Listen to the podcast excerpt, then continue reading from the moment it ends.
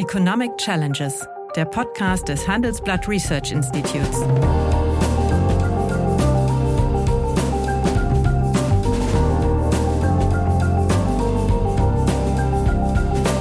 Bert Rürup, der Chefökonom des Handelsblatts, diskutiert mit Michael Hüter, dem Direktor des Instituts der deutschen Wirtschaft, wöchentlich aktuelle wirtschaftliche Herausforderungen für Deutschland wie für die Weltwirtschaft. Eine deutsche Inflationsrate gibt es ja eigentlich nicht. Naja, es ist ja auch die klügste Lösung. Also wenn ich äh, ein vorübergehendes Phänomen habe, würde ich das nie in die Lohntabelle überführen. Wir haben hier deutliche Verteilungswirkungen zulasten der abhängig Beschäftigten. Es ist hier wie immer. Ähm, man hat eine Überraschung, dann wird die Überraschung zum Konsternieren feststellen, da ist irgendwas ganz anders, dann wird übertrieben. Aus der Nummer kommt man nicht raus. Hallo, Guten Morgen, Michael. Guten Morgen, Bert. Am vergangenen Freitag haben wir uns ja, ja doch recht kritisch über äh, die Politik der EZB auseinandergesetzt und auch äh, konstruktiv kritische Leserzuschriften erhalten, was natürlich für unsere Leser spricht. Und deswegen glaube ich, sollten wir vielleicht diese Diskussion nochmal aufnehmen, etwas vertiefen. In einer bekannten, nunmehr am Samstag erscheinenden Frankfurter Sonntagszeitung äh, erschien ein ausführliches Interview mit der EZB-Präsidentin Frau Lagarde.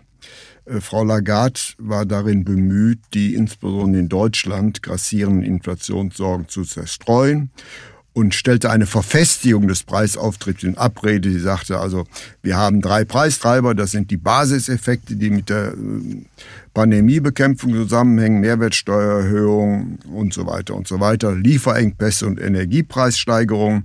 Alle diese Effekte würden äh, im nächsten Jahr auslaufen, während die von auch von uns moderat geforderte Straffung der Geldpolitik also erst in 18 Monaten einen Effekt hätten und dann hätte sich die Inflation schon wieder äh, in die Nähe von zwei Prozent zurückgebildet. So weit, so gut. Nun, am Montag hat dann das Statistische Bundesamt gemeldet, dass die Inflationsrate in Deutschland im November äh, bei 5,2 Prozent liege, was einem Anstieg des harmonisierten Preisindex, der für die EZB relevant ist, von etwa 6 Prozent entspricht. Auf jeden Fall, diese 5,2 Prozent sind ja die höchste äh, Inflationsrate, die seit äh, 29 äh, Jahren gemessen wurde. Und über das Jahr gemittelt sind das doch immer noch gut 5 Prozent. Jetzt nochmal die Frage an dich. Ist das eine Folge von mehreren Einmaleffekten? Das hätte dann zur Konsequenz, dass die Inflationsrate äh, sich wieder zurückbilden will und die gesamte Diskussion, die wir geführt haben, wäre ein Sturm im Wasserglas gewesen. Ja, Sturm im Wasserglas ist vielleicht äh, zu viel gesagt, aber es ist schon so, dass mit dieser 5,2 im Vorjahresvergleich, ja im Vormonatsvergleich, das gegenüber dem Oktober eine leichter Rückgang von 0,2 Prozent sich auch verbindet. Und wenn man in die Strukturdaten reinschaut, sieht man einfach, es sind die Energiepreise, die sind um 22 Prozent gegenüber Vorjahresmonat angestiegen, die Nahrungsmittel 4,2 und dahinter, wenn man sich dann die Importpreise anschaut, da haben wir die Daten für Oktober nur, die laufen bei knapp 22 Prozent gegenüber Vorjahr, sieht man halt, wo es ganz besonders drückt. Es sind halt ähm, äh, die, die Energierohstoffe, die eingeführt werden, äh, 141 Prozent äh, gegenüber dem Vorjahr. Das ist schon eine gewaltige Rate. Und das zieht sich bei allen durch. Wir haben es noch bei landwirtschaftlichen Gütern, Rohkaffee mit 61 Prozent, Getreide auch interessanterweise mit 33 Prozent gegenüber Vorjahr. Und dann sind wir bei Roheisen und solchen Dingen auch. Das heißt, die Argumente, die du zitiert hast von Frau Lagarde, sind natürlich unverändert richtig. Und man muss auch aufpassen, dass man nicht deswegen in Panik verfällt.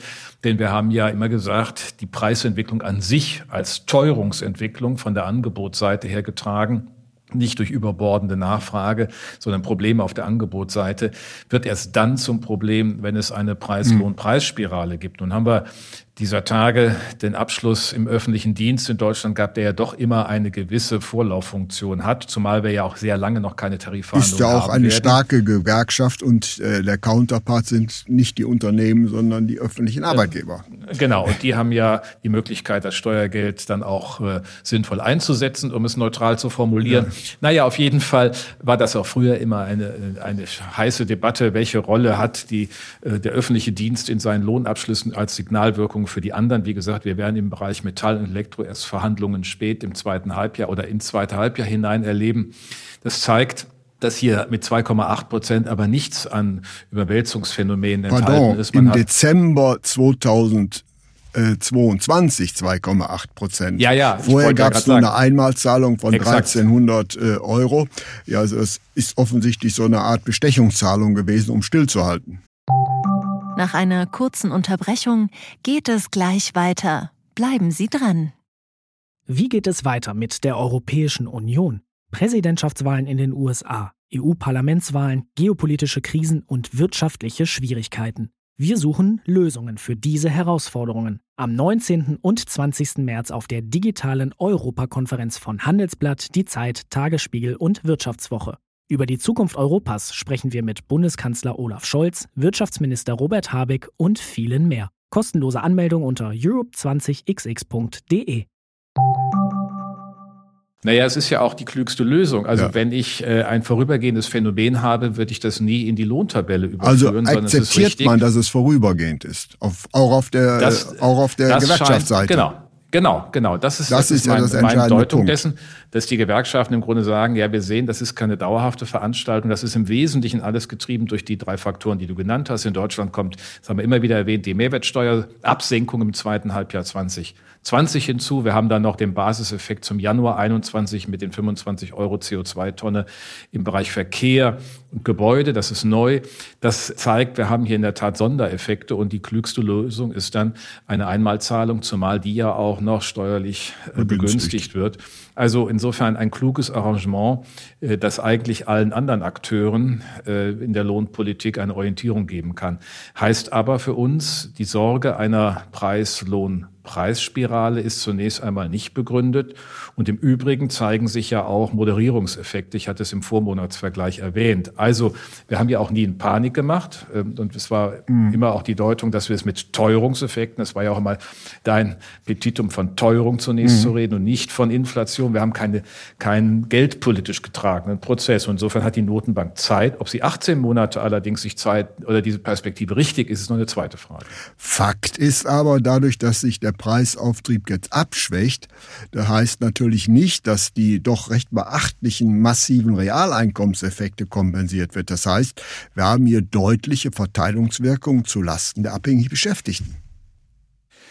Ja, äh, wir haben aber auch auf der, äh, in vielen Bereichen auf der Gewinnseite, nicht vielen, immer den ganzen Einzelhandel und viele Dienstleistungssektoren.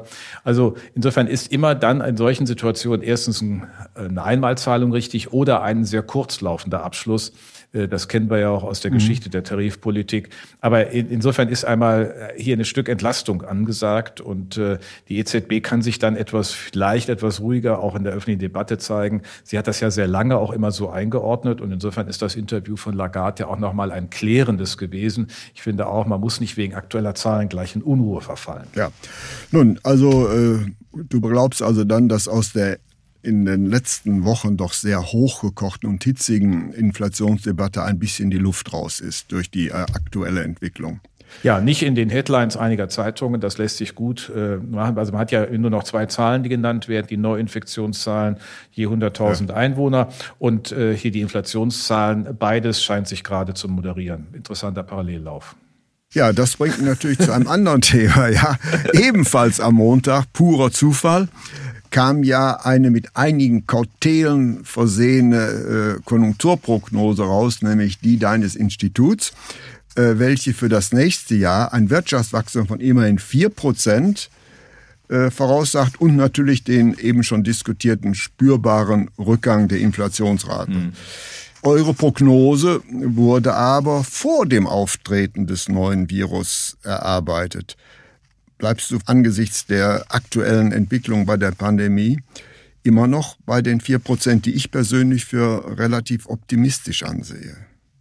Ja, wir haben ja für dieses Jahr, ähm, und das haben wir auch äh, deutlich gemacht in der Prognose mit zweieinhalb, doch eher die untere Kante. Der Prognosekonsens liegt ja bei zwei, drei Viertel oder knapp drei immer noch, weil wir sagen, es wird in den Schlussmonaten des Jahres leichte ähm, Kontraktion geben. Äh, das, was jetzt im Augenblick an Verunsicherung da ist, was wir auch in den anderen Sektoren, auch in der Industrie verspüren, Produktionseinschränkungen sind noch nicht weg von der Tagesordnung. Und das, was jetzt an die Politik wieder sozusagen an Unsicherheit Öffentlichkeit aufnimmt an, aus der öffentlichen Debatte und der medialen Debatte, ist ja auch nicht dazu angetan, den Rahmen zu stabilisieren. Also ich will es mal auf den Punkt bringen. Politik hat ja eigentlich die Aufgabe, zunächst einmal einzuordnen, die Realität zu betrachten und sich nicht von Überschriften leiten zu lassen.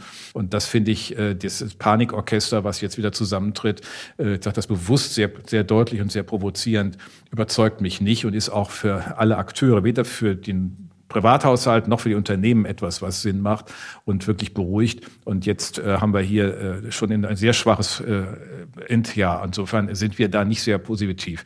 Die Entwicklung fürs nächste Jahr ist von vielen Nachholeffekten getragen, auch von der Erwartung, dass die Boosterimpfungen dann tragen und dass wir damit dann auch handlungsfähig sind. Keiner weiß, was welche Mutante wo in der Welt noch bedeutet. Da, dieser Ungewissheit müssen wir uns weiterhin stellen.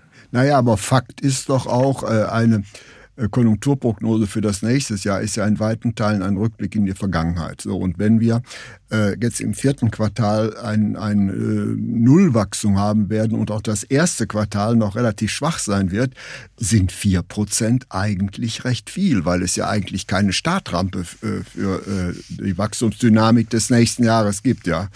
Es ist schon noch ein Überhang da und wir müssen einfach sehen, wir haben bei den Auftragsbeständen immer noch zu historische Höchstwerte. Das zeigt sich äh, in allen Sektoren. Und wir haben auf der anderen Seite in den weltwirtschaftlichen Regionen, die Deutschland ja wesentlich mitprägen, eher einen stärkeren Expansionskurs zu erwarten. In den USA ist das Infrastrukturpaket von Joe Biden verabschiedet worden. Das hat allein das dreifache Volumen eines Jahreshaushalts. Mhm. Insofern äh, zeigt sich, dass hier Dinge auch in Gang kommen und dass im Grunde die Weltwirtschaft eigentlich nicht von daher vor Belastungen steht. Sicher, man kann über China und den Immobiliensektor und den Bankensektor sprechen, aber so wie wir die Chinesen kennen, werden die das auch irgendwie entweder bereinigen oder abräumen. Sie werden es jedenfalls nicht zum Reputationsschaden für mhm. die Chinesen werden lassen. Und das ist ja das, was denen immer am allerwichtigsten ist. Von daher ist das der Blick ähm, für die Weltwirtschaft eher entlastend. Das zeigen auch die weltwirtschaftlichen Prognosen der internationalen Organisationen.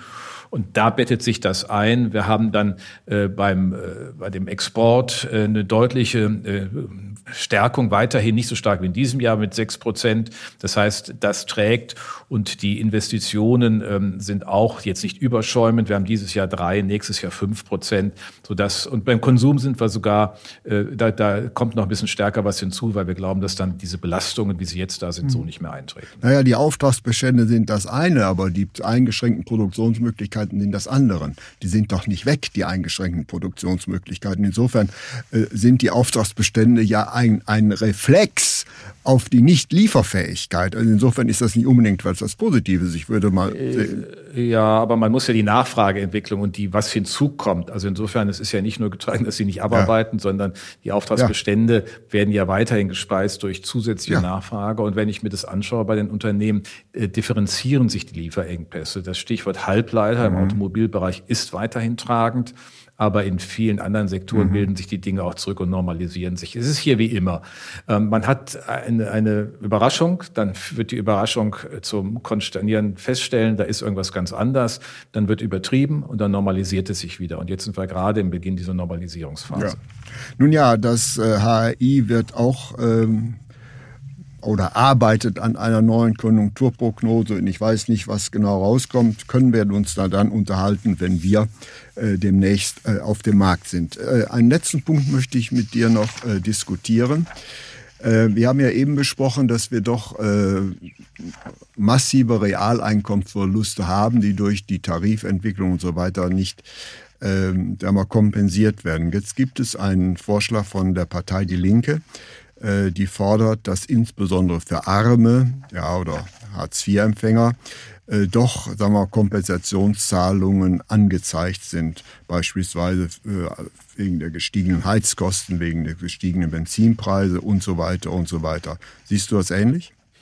Also ähm, ich glaube, man muss das äh, systematisch äh, deshalb in der Tat betrachten, weil wir natürlich mit dem CO2-Preis in den nächsten Jahren einen entsprechenden Teuerungsimpuls äh, permanent, permanent haben. Lang, so lange, wie äh, die Mengenanpassungen noch nicht dominieren. Also bis alle sie angepasst ja. haben, ist der Preiseffekt ja weg. Aber in einer, ich würde mal sagen, nächsten fünf Jahre, das ist sicherlich das Bild, was wir zeichnen können, haben wir Preiseffekte, die Richtung 0,3, vielleicht sogar höher äh, pro Jahr äh, beim Inflation, bei der Inflation liegen. Und sie treffen natürlich, weil gerade die diese Haushalt weniger Ausgleichsmöglichkeiten haben, dort besonders. Und insofern ist ja die Diskussion, die mit dem Klimageld auch verbunden wird, eine, die genau in diese Richtung geht. Es ist aber nicht die Antwort auf das, was aktuell läuft, sondern eher die Frage, wie geht man strukturell damit um. Mhm. Die eine Frage ist, kann man das Wohngeld äh, entsprechend weiterentwickeln und kalibrieren? Äh, wie ist es mit der Pendlerpauschale? Ähm, denn äh, was man sicherlich nicht akzeptieren kann, das ist werttotal, aber ich würde es mal in den Raum stellen, ist, dass durch CO2-Preisentwicklung und damit ausgelöste Teuerungsprozesse Haushalte in die Grundsicherungsbedürftigkeit hineinrutschen. Dann hätten wir Verteilungskonsequenzen dieser Transformation, die gesellschaftlich gewollt ist, die man sicherlich äh, als kritisch bewerten muss. Insofern gibt es hier Interventionsbedarf. Man kann nicht jeder aktuellen Marktentwicklung, das ist, steckt ja auch jetzt Marktentwicklung ja. drin, wenn ich mir die, den äh, Öl- und Gaspreis anschaue, die ja besonders treibend waren. Mhm. Im Augenblick ist es ja auch in den Tankstellen sichtbar schon wieder weniger. Also das Problem ist immer, dass man hier nicht ähm, ganz ähm, äh, sozusagen zeitgenau und in Echtzeit, wie man das hinterherlaufen mhm. kann, sonst müsste man das Geld auch wieder wegnehmen. Also muss man kluge Lösungen in Grundsicherung, Wohngeld und einem Mobilitätsgeld oder wie auch immer man das äh, sieht, für diese Haushalte finden. Da bin ich sehr von überzeugt, das muss man tun. Das ist auch angedeutet im Koalitionsvertrag. Ja, das würde allerdings dann letztlich äh, zur Konsequenz haben, dass, sagen wir mal, ich nehme mal den falschen Begriff, Hartz IV, äh, ja, mit der Inflationsrate dynamisiert werden müsste, oder? Naja, das sicher nicht gerade nicht, denn äh, wir wollen ja die relativen Preise wirken lassen. Also muss man gucken, ob man einen Einkommensausgleich schafft, äh, dass man an sich die Grundsicherung natürlich real sichert. Das ja. haben wir ja auch mit dem Grundfreibetrag in der Einkommensteuer. Das ist ja nicht neu. Mhm. Das ist ja an sich, das läuft natürlich hinterher. Und die Frage ist, wie man akuten Effekten entsprechend Rechnung tragen kann, um eine solche Abfederung zu organisieren. Also insofern ist da Handlungsbedarf, ob das jetzt eine ganz sich einfach mit dieser Realindexierung machen lässt wie gesagt, die im Prinzip ja gegeben ist und die ja auch in den 90er Jahren dazu führte, dass man deshalb in der Einkommensteuer auch den Grundfreibetrag ja, dementsprechend aber, aber, permanent annehmen muss. Die nächste äh, Hartz-IV-Regelsatz äh, ist ja für den 1. Januar vorgesehen. Das mhm. ist weniger als ein Prozent. Ja. Hältst du das für angemessen? Also äh, vor dem Hintergrund dessen, was wir diskutiert haben, sagen, das ist ein Einmaleffekt. Vielleicht muss man hier schauen, dass man entsprechende ja, Abfederungen für extreme Situation vornimmt. Aber wir kriegen jetzt in der Kürze nicht das Hartz-IV-System, das ja ohnehin zum Bürgergeld weiterentwickelt werden soll und mit einer geringeren ja. Vermögensanrechnung dann ausgestattet ist, was ich allerdings für nicht sehr überzeugend halte, weil es äh, für diejenigen, die dann knapp drüber liegen und mit ihrem ja. Vermögen haushalten müssen, nicht äh, anreizkompatibel mhm. ist. Aber ich, das muss man richtig sehen. Ich glaube, man muss sich einfach strukturell Überlegungen anstellen. Wir werden jetzt sehen, dass sich diese Preisentwicklungen im ersten Halbjahr deutlich moderieren. Von daher äh, ist so eine Phase dann auch mal gesellschaftlich durchzustehen. Nach einer kurzen Unterbrechung geht es gleich weiter. Bleiben Sie dran.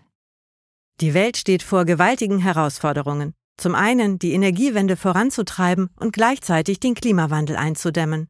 Und auch der Energieträger Wasserstoff gewinnt weltweit immer mehr an Bedeutung. Doch wie geht es weiter? Erfahren Sie mehr auf dem Handelsblatt Wasserstoffgipfel 2024 am 12. und 13. Juni in Essen. Infos unter handelsblatt-wasserstoffgipfel.de. Mit dem Vorteilscode Wasserstoff 2024 erhalten Sie einen Rabatt von 15% auf die Tickets. Gut, aber gleichwohl sind natürlich äh, gerade in diesem Bereich die Realeinkommenseffekte hm.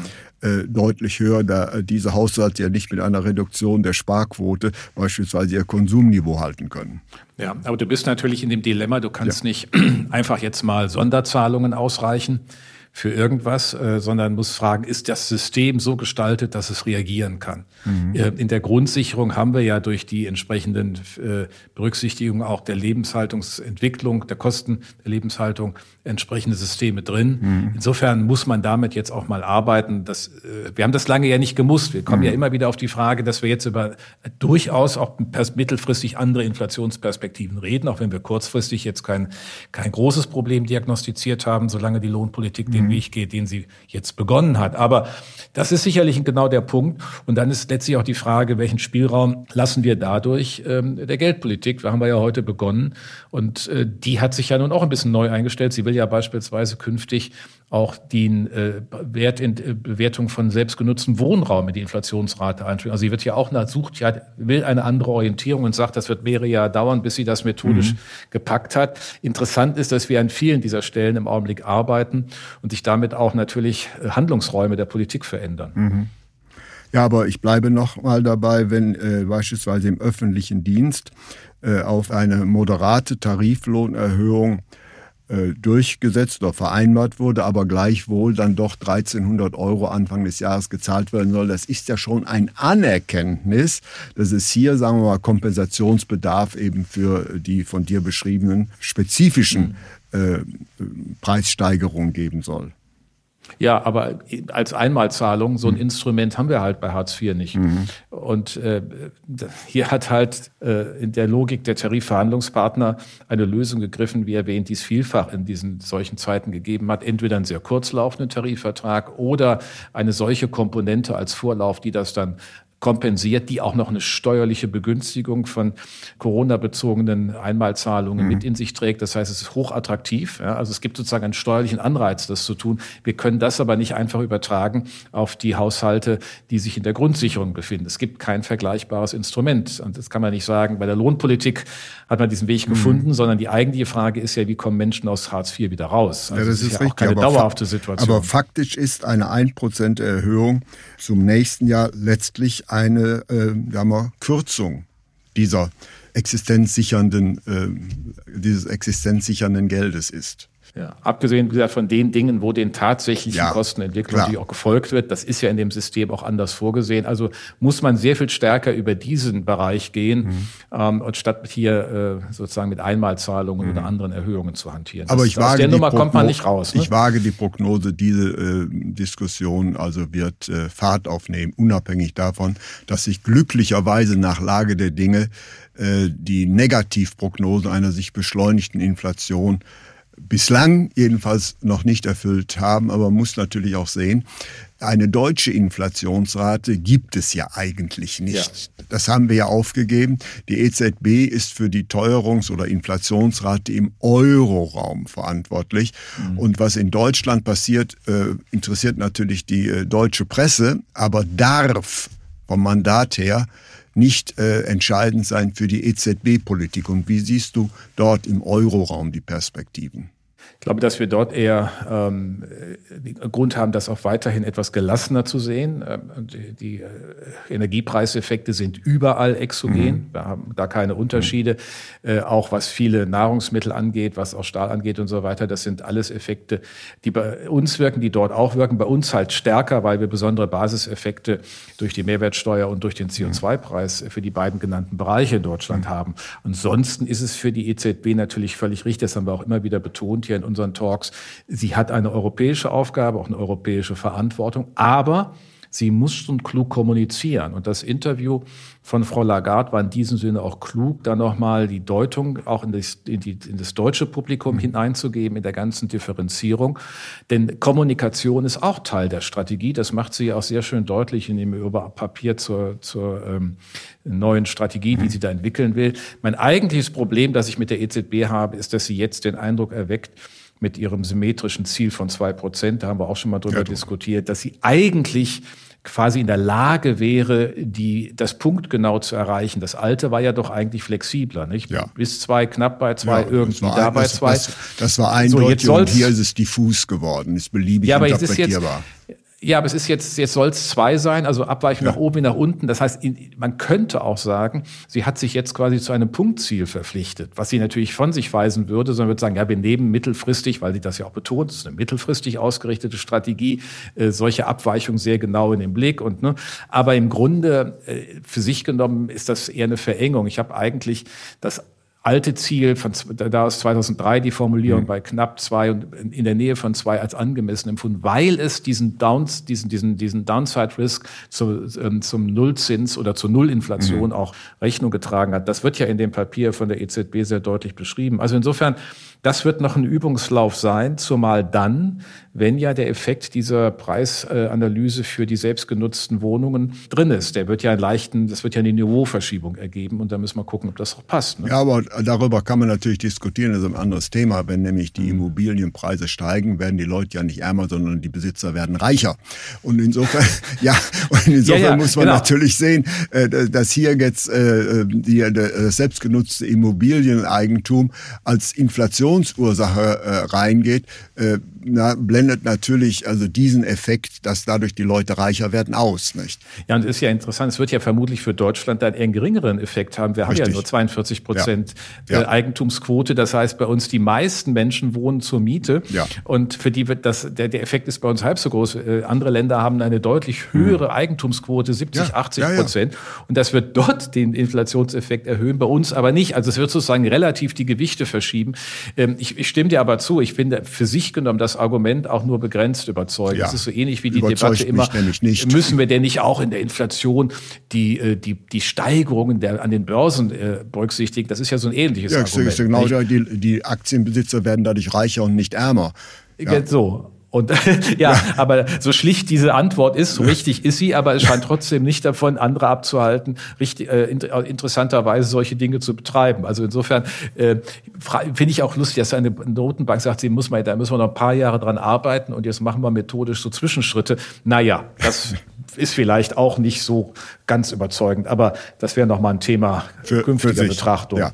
Auf jeden Fall möchte ich mich bedanken für dieses finde ich, sehr konstruktive Gespräch.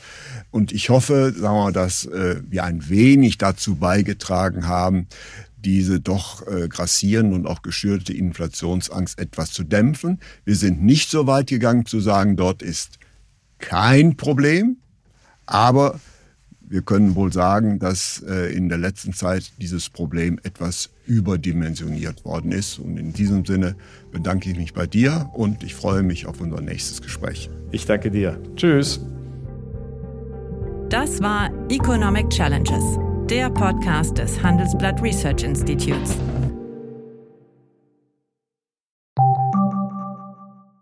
Die Welt steht vor gewaltigen Herausforderungen. Zum einen die Energiewende voranzutreiben und gleichzeitig den Klimawandel einzudämmen. Und auch der Energieträger Wasserstoff gewinnt weltweit immer mehr an Bedeutung. Doch wie geht es weiter? Erfahren Sie mehr auf dem Handelsblatt Wasserstoffgipfel 2024 am 12. und 13. Juni in Essen. Infos unter handelsblatt-wasserstoffgipfel.de. Mit dem Vorteilscode Wasserstoff 2024 erhalten Sie einen Rabatt von 15% auf die Tickets.